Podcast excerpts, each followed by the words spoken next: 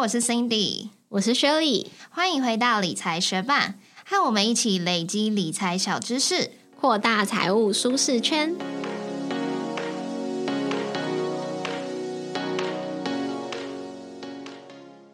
很多人都说买房子的时候不要只听业务说，而是要看清楚文件和合约。那合约其实是在你很确定要买这间房子的时候才会拿到，而且仔细审阅。但其实还有其他文件是可以让你判断是不是和对的人交易，交易对象的状况，也能协助你评估房地产的价值。是什么重要文件呢？今天要来和你介绍的就是权状和藤本。如果你拥有一间房子，基本上你就会有建物所有权状，也就是房屋的权状和土地所有权状。那他们也有一个很通俗的名字，就是房契和地契。哎，这房契跟地契常常在那种八点档会演到，就是不孝的亲戚潜入你家，然后把你什么枕头下的房契跟地契偷走，然后把你的房子拿去卖。嗯，没错，就是这两个文件。但其实实物上，他要偷偷卖掉你的房子，可能有点困难。那什么时候会用到这些权状呢？就是在房地产买卖、租赁和贷款的时候，就可以借由权状和身份证明文件来确认正在交易的对象确实是房地产的所有人。房屋跟土地是两张分开的权状嘛？那停车位的部分则会依照不同的停车位类型，有些停车位它也会有独立的权状。那车位的类型，它有分成三种：法定车位、增设车位，还有奖励车位。其中，增设车位跟奖励车位，如果它有独立的区域、有自己的出入口和编列门牌的话，它就可以用主建物的方式来登记，会有独立的产权跟独立的权状，也可以单独做买卖。那我们家的车位虽然是增设车位，但是因为我们没有自己的出入口，还有车位的门牌，所以就没有独立的权状哦。那这张房屋权状上面会标示出很多这个房子的重要资讯，像是它坐落在哪一区啊，它的建号是多少，门牌号是多少，它用什么样子的建材，它主要的用途是什么，整个建物的层数有几层，那我自己的房子它是位于第几层。除此之外，还会写上建筑的完成日。期像有听前几集的学伴可能会知道，我是去年十二月签约买房的嘛。那对我来说，我买到的是新房子，那我心里面这个房子的屋龄满一年的时间，应该也就是今年的十二月吧。但其实在这个建物所有权状上面记录的很清楚，在我们交屋的前几个月就已经是它的建筑完成日期了。所以呢，它实际上的屋龄就会比我原先预想的再提早几个月。满一年，嗯，那还有会在权状上面记录的是面积，面积的部分在权状上面都是以平方公尺来记录的，所以你如果想要换成我们一般在讲的几平几平，就要自己乘上零点三零二五，就可以换算成平数喽。在这个建物标示中，第一个看到的总面积就会是像你家的客厅啊、房间啊、浴室这些，你可以自由走动你的主要的生活区域。另外还会记录附属建物，像是阳台、雨遮等等。那在这个面积下面，它也有写上权利范围。在这张权状上面，如果你的权利范围它写的是全部一分之一的话，就代表你是独有的；但如果不是这样子写的话，就代表你是跟他人共有哦。那像我们的房屋权状上面就是标示一分之一，因为我们夫妻并没有登记共同持有。那另外在权状上面也会记录一个共有部分，其实就是大家又爱又恨的公社啦。你可以看到这个共有部分的面积会比你刚刚上面看到的建物标示面积大非常非常多，因为就是你们社区公社比你家大很多。嗯，不过上面也会标示清楚你的权利范围是多少，像我这上面就是记录一百万分之一万两千九百。四十七，所以我加加减减乘乘除除之后，就会知道我们社区的公社比是多少。嗯，那也因为 Shirley 它的停车位是没有独立的权状的，所以其实停车位也被记录在共有的部分，包含在他刚刚说的一百万分之一二九四七这个面积里面哦。那可能大家在划一些房屋网的时候，每一个房子它上面。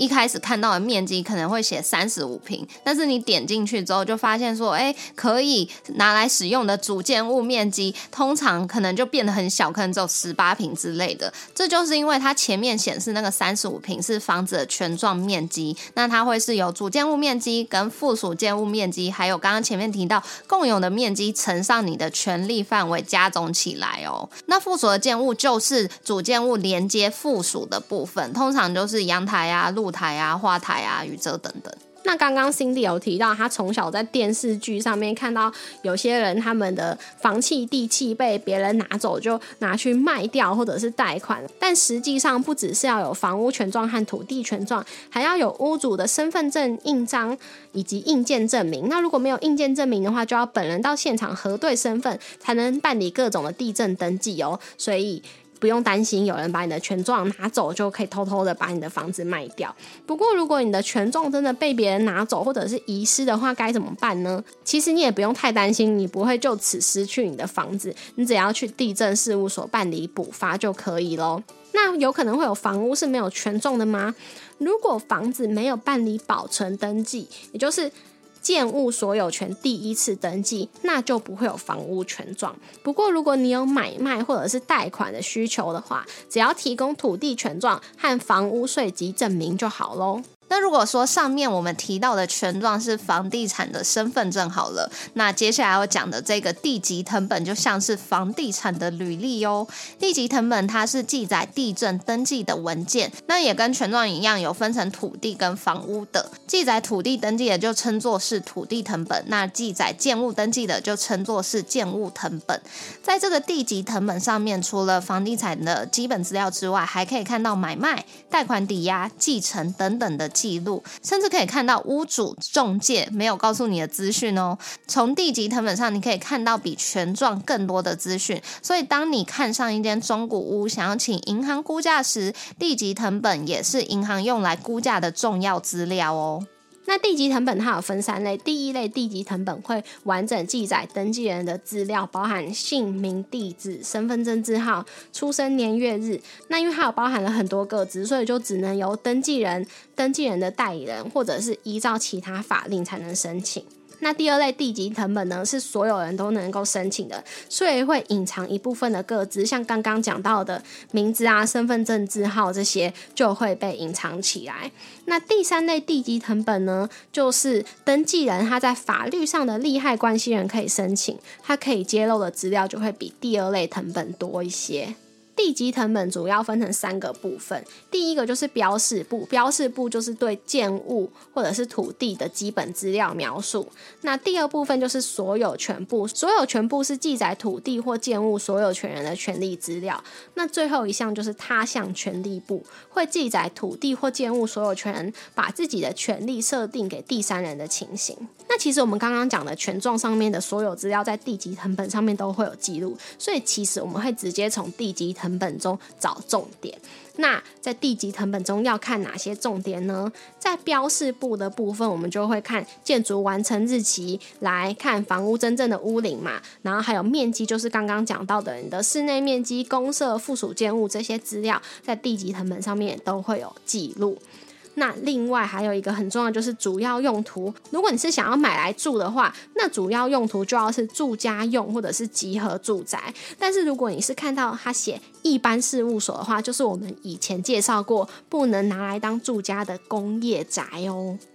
那再来就要讲到地籍藤本的所有权簿，它就是记载土地或是建物所有权人的权利资料。那上面就会写上登记原因，常见的就有买卖啊、继承啊、遗赠啊，或是拍卖等等的原因，还会写上原因发生的日期。那透过这个原因发生日期，你就可以回推出屋主持有这栋房子的时间，或者是持有这个土地的时间。所以透过这个持有时间的长。短你就可以去评估哦。假设持有时间很短，但是房子整个都是新的装潢，那就很有可能是投资客的房子。那如果屋主他的登记原因是继承取得的，持有时间不长也想要卖，那有可能是他想要尽快变现，所以就可以透过这个持有的时间跟登记的原因来推算屋主是不是因为他的税务策略或者是投资的策略需要卖房。那再还可以看到上面写着登记次序，也就是可以看出房子转手过几次。如果这间房子的屋龄不高，可是转手的次数很多，那就要注意一下房子或者是它的居住环境是不是有一些问题。那也要额外的去看，如果转手的次数高，原因发生的日期又在当年度好了，可能就会被银行标示为房贷授信警示，因为要配合打房。那这样子，你想要买这间房子，银行贷款成数或许就会调降一到两成哦。那在这个藤本所有权部上面还会写到权利范围，就跟我们前面介绍权状一样，如果建物的权利范围不是一分之一，就代表是跟他人共有的。最后要讲的这个当期申报地价，就是只有在土地藤本上面才会有的一项资讯，可以利用这个当期申报地价算出你要缴多少的地价税，而这个地价税，而这个地价会每三年重新评估一次。如果你想要了解更多关于地价税的资讯，你可以回去重听我们第一百五十二集，或者是在我们部落格网站中直接找到过去我们写的地价税文章的资料哦。那就来到地级藤本的最后一个部分，也就是他项权利部。他项权利部可以说是藤本中的超级重点哦。房子和土地设定抵押的状况、贷款金额等等这些资讯都会记录在上面。那我们要看哪些重点呢？第一个就是权利人，如果只有申请一般的购屋房贷的话，在这边就会显示一笔银行的记录。那如果两笔以上的记录，可能就是屋主他有去申请二胎或者是三胎的房贷。如果有这样的状况的话，就可以判断说屋主可能蛮缺钱用的，那可能在谈价格上面会比较有议价空间哦。再来就是登记次序，如果这个房子它真的有设定多笔的抵押权的话，登记次序在前面的人就有优先被清偿的权利。再来，我们还可以看到担保债权金额，从担保债权金额，我们就可以计算出贷款金额，也可以大致推估房屋的入手价哦。那现在我们都知道，如果要买卖房子的话，就去参考实价登录嘛。除了知道市场的行情，也有机会看到你想要买的房子它前一手交易的价格。但如果你想要入手的房子，它屋龄是比较高的，就不一定可以查到上一次交易的实价登录。那这个时候就可以用担保债权金额来推估哦。因为房贷通常最高就是贷款八成，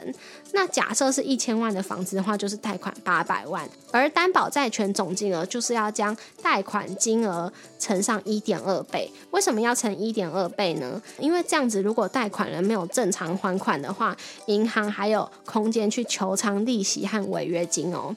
所以，如果是贷款八百万的话，乘上一点二倍，上面记录的。担保债权总金额就会是九百六十万，但这个推估方式当然也不是完全准确的，因为有一些人他们申请房贷的时候就有成功申请到八五成啊，那有些人他们的自备款是比较充足的，可能一开始就只贷了六成。那还有一个大家也要很注意的，就是共同担保地号还有共同担保建号，因为有一些房子它是坐落在好几笔不同地号的土地上，那在贷款的时候就会用共同担保的方式一起设定抵押。那要是有共同担保的话，就代表不能够拆开来买卖，所以也要注意共同担保的部分都有一起出售，否则就会造成产权上面的瑕疵。之后不论是想要抵押贷款或者是过户都会遇到问题哦。那学伴应该可以很清楚的听得出来，他向权利部上面有很多你在权状上面看不到的资讯，所以要评估房地产的产权状况还有价值，成本真的是比权状更重要哦。那要申请这个重要的地级成本，其实也很简单，规费每一张就是二十块钱而已。你可以直接临柜去地震事务所申请，或者是可以网络上线上申请，又或者是你直接传真申请就可以。连 Seven 的 iPhone 都可以准备好自然人凭证就可以申请喽。那如果真的很懒，你也可以委托地震室或是代书去申请，代办费大约就是三四百元。那如果你不是自己申请的成本，可能是房仲提供给你的成本。好了，就要去注意藤本最上面的列印日期还有时间，确认上面的资讯是最新的状态哦。那关于房地产的交易，其实还有其他重要文件，像是不动产说明书啊、现况说明书，就之后再向学伴介绍吧。也谢谢你在忙碌的生活中愿意播出时间来和我们一起学习，在这边也。真心的邀请你在 Apple Podcast 和 Spotify 上面帮我们打新留言，让这个节目被更多人听见。同时，也欢迎你到 Instagram 搜寻理财学伴，找到我们来跟我们聊一聊。如果你也愿意支持我们，继续把理财学伴做得更好，让这个节目被更多人听见，也欢迎你分享理财学伴给身边也想一起学习投资理财的朋友哦。我们的网站上会有文字版的整理，如果想要收藏或是回顾，也欢迎你上去看看。网址是 moneymate 点 space 斜线权状藤本，拼法是 m o n e y m a t e 点 s p a c e 斜线权状藤本，也可以从节目的简介中找到网址哦。理财学伴，我们下次见，拜。这礼拜三早上我就请假两个小时，因为我跑去上羽毛球课。对你那时候跟我赖的时候，因为我有赖你，然后你就没回，然后后面回的时候你就先回一点，然后说晚点再回，因为在上羽毛球。我就想说，哦，今天请假。好，因为我老公好在上羽毛球课，可是他有一个羽毛球课同学，虽然这个同学他原本不认识，可是他们就是会一起，呃，两个小时的时间，然后同一个教练会分别教他们两个，就他们两个之间其实不会对打或者是怎样，但是会这样一起上课，是因为你打一打就会累，然后累就要休息，休息的时候就另外一个人可以上去打这样子。对，那因为这礼拜他的羽毛球同学请假，所以他就问我说要不要去跟他上，然后我一开始其实非常害怕，因为我记得。很清楚，他第一次上完羽毛球课回来，他就说拿什么东西都好重，就是要洗碗也觉得碗好重，对，然后脚又很酸什么的，而且酸了好几天哦，我觉得应该是三四天以上，我都还在帮他用按摩枪按摩，所以呢，就是。嗯，所以他找我去上羽毛球课的时候，虽然我答应，可是我心里面是想说，就是那种我不能够轻易的拒绝挑战的那种赴死的心情。然后我已经就是晚上还有去上羽毛球之前的两个小时，我就已经开始做整个心理准备。可是你现在看起来很好啊，所以看起来没有很酸痛啊。对，因为我觉得实际上其实没有我想的累，因为我们平常一起做其他运动，我都是比他快累。可是去上羽毛球课，羽毛球教练反而觉得我的体能比较好。为什么？我觉得我平常会比他累的原因，可能是因为我做那些动作不是用很标准或者是很有效率的方式去动作，就你还没有练到那个姿势。对，所以我平常就会比较累。可是因为在上课的时候，他看到我姿势歪掉或者是。怪怪的，他就会马上提醒我。然后我觉得我之前有做一些基本训练，就是像什么 hit 之类，就是在家里那种跳来跳去三十分钟之类，所以其实我的基础体能应该就不会太差。就是教练他是这样子，可能比他想的好吧。就然后对啊，因为像他会有就是羽毛球，我们要左右移动，他说我要叫我练习垫步过去，然后。就是有点像是横着跳吧，然后我自己平常的动作就是我跳一两步过去之后，就是。我的后脚会翘起来，你知道吗？就是那种大家刻板印象中很娘的 动作，就是跳一跳，然后一只脚会翘起来这种。但是这样就让我的觉得嘛，对啊，就是会让我的重心就是移动太多，要更用力的回来，所以我平常那样就会很容易累。可是因为教练发现我有这个动作之后，他就有马上的。纠正我，他就说：“哎，你那只脚不要离地，就是他就会示范正确动作，然后我就会去模仿，之后就按照正确动作，我就可以撑比较久，所以体能的表现就会比我原本评估的好。所以其实上完课，就是我腿是基本上几乎没有酸痛，然后手的部分是隔天才觉得有一点酸，但不至于到时候会一直需要改改脚这样子。嗯嗯嗯，那蛮厉害啦。而且我觉得我在整堂课里面。”就是从一开始到最后进步蛮多的，尤其是一堂就可以有效果。对，我觉得一方面也是，就是平常如果跟朋友打，他们都是就你就是用你能。够打到的方式尽量去打，然后姿势错了你也不知道，然后对方也是在跟你玩，他也不是教练，他也不知道怎么指导你，就只是不知道为什么我们都是打几球的就要一直去捡球这样子。但是在上课的时候，除了教练会纠正我的动作，啊，我老公他在旁边休息的时候会帮忙看啊，就是像我有什么怕球的动作导致我会歪掉，或者是我的手会比较偏向哪边，就是会有两个人告诉我，所以我就会修正的比较快。所以像是，嗯，原本就可能要打比较高在头正上方打出去拉比较远的球，我一开始都打不到，都打不到，就是我打中的几率。嗯，二十颗里面可能有一颗这样子，就是他一整排球拿在手上，我可能打中两三颗。然后，但是他们两个帮我修正之后，到后来那个中命中率真的是高超多的，我就觉得其实还蛮有趣的。嗯嗯，只是嗯，只是就是球场时间，如果是一般上班时间比较便宜，然后晚上时间就比较贵，所以到时候我们看最好的状况，可能就是如果我们搬去新庄之后，就是。看能不能上班时间之前打，然后之后我那天是在家工作的话，我就会觉得，哎，好像可以培养这个兴趣。对啊，又顺便运动。嗯，推荐你可以有机会可以去上看看，就会发现其实你可能没有你想的那么没天分。哎，我其实一直是这样子想我自己的。我就一直跟别人讲说，我学习曲线就是一开始都很平缓，很平快，然后到了某个时间点就开始爆发往上。我自己一直认知我自己的学习曲线是这样。然后呢，我上次跟我男朋友去河滨公园散步的时候，他那个河滨公园是有篮球场的。然后呢，好像就有一个人在投球什么，我就突然想到一个回忆，就是我们以前高中的时候，体育课就有篮球的要死。嗯，对。然后呢，我们还要学习一个，就是可能大家觉得很基本，但是我就是对球类运动非常不擅长的，就是要带球上篮。对，我超不会带球上篮，就是我觉得我。手跟脚就没有办法配合在一起，然后就